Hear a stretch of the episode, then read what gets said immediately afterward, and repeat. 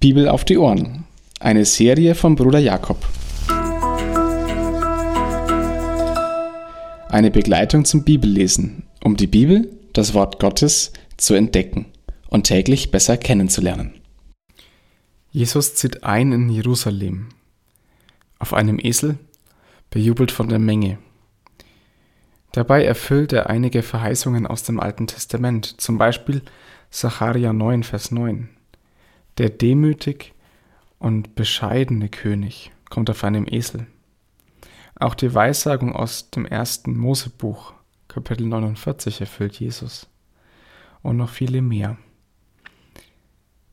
Es ist eigentlich ziemlich eigenartig, wie Jesus die Esel, also der Esel, das Eselfüllen überlassen wird von den Herren, die ihn hatten. Auf Jesu Worten geschieht das.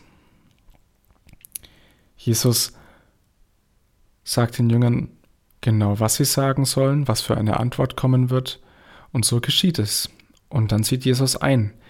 Wie ein König wird er empfangen. Die Kleider werden ausgelegt, damit Jesus mit seinem Esel darüber reiten kann.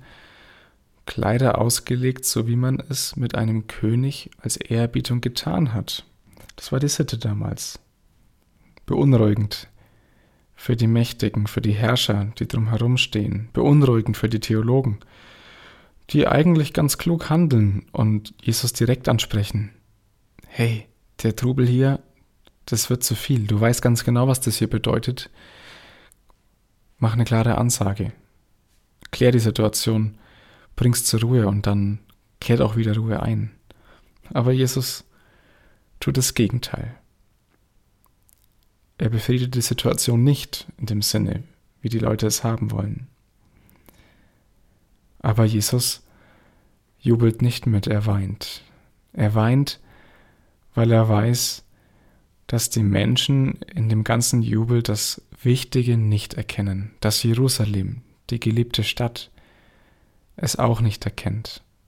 Er weint, und gibt ziemlich klare Auskunft, prophetische Auskunft darüber, was 40 Jahre circa später geschehen wird. Im jüdischen Krieg fällt die Stadt, der Tempel wird zerstört. Und Jesus sagt das voraus.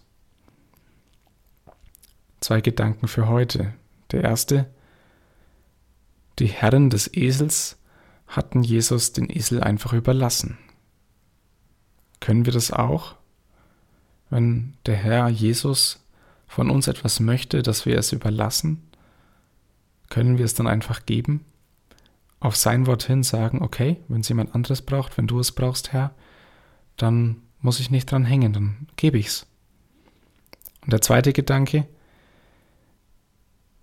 jetzt in der Passionszeit kommt es langsam darauf an, dass wir wieder neu lernen, mit richtigen Augen zu sehen, so wie Jesus sah.